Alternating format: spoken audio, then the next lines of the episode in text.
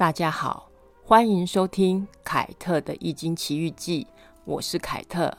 最近遇到了让我啼笑皆非的一件事情，在上一集的内容里，我有提到我在忙着办活动，所以录制 podcast 的时间就往后延了。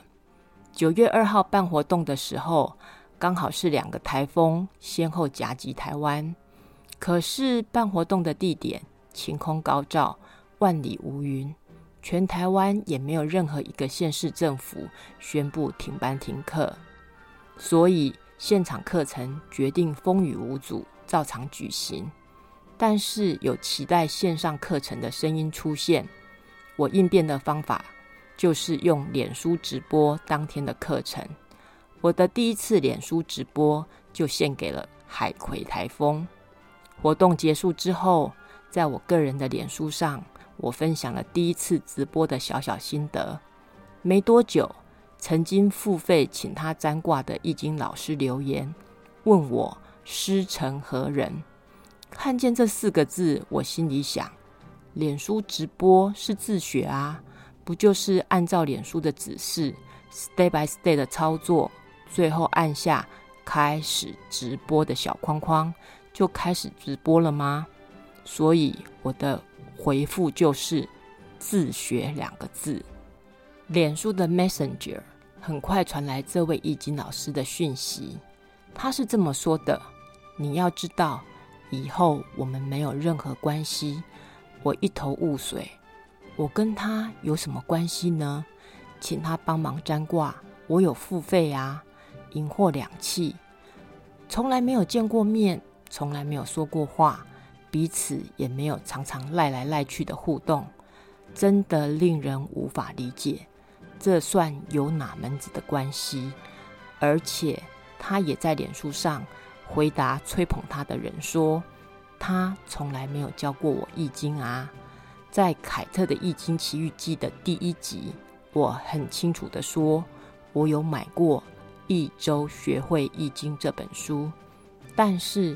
这本书没办法解除我的疑惑，我要知其然，知其所以然，所以我找了傅佩荣教授在 YouTube 上的易经教学，我边听边学，并且一个字一个字抄下来的，三个月抄完六十四卦的内容，也读完六十四卦。傅教授应该连我是谁都不知道吧？我也不敢攀援。自诩是副教授的学生，所以我师承何人呢？我只能回答自学。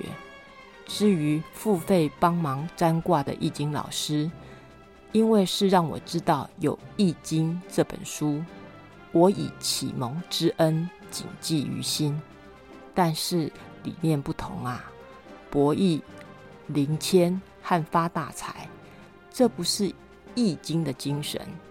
甚至还有其他的人把易经牌卡解释得很情色，更有人在 YouTube 直播的时候，也不先问观众想问什么问题，线上占卦就直接说是感情的问题，人家也明明白白的告诉他没有感情的问题，不想要有感情的问题，这个人还硬凹，为了博取订阅量。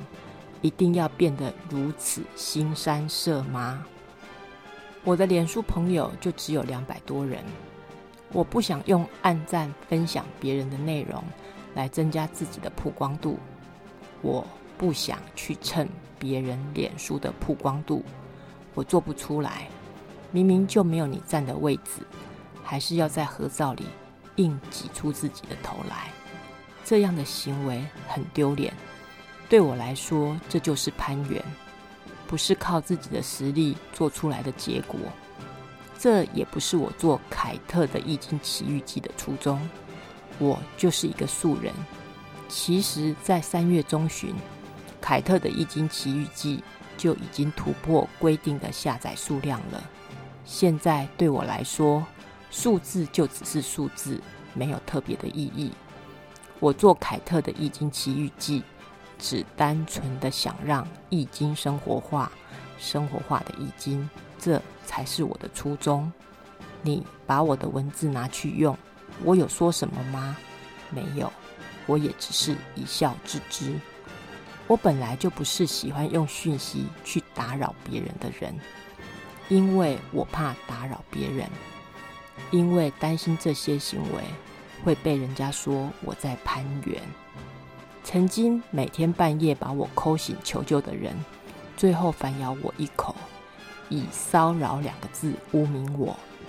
为了不落人话柄，为了自保，除了公事之外，我的原则就是不打扰人家，不攀援，不主动联络失联的曾经朋友。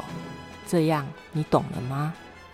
我就是随顺因缘的做，什么时候要让我学会什么东西，我相信都自有安排。感谢你自动封锁我。这倒是省了我不少时间去解释些什么，或许也是天意。解释事情真的很累。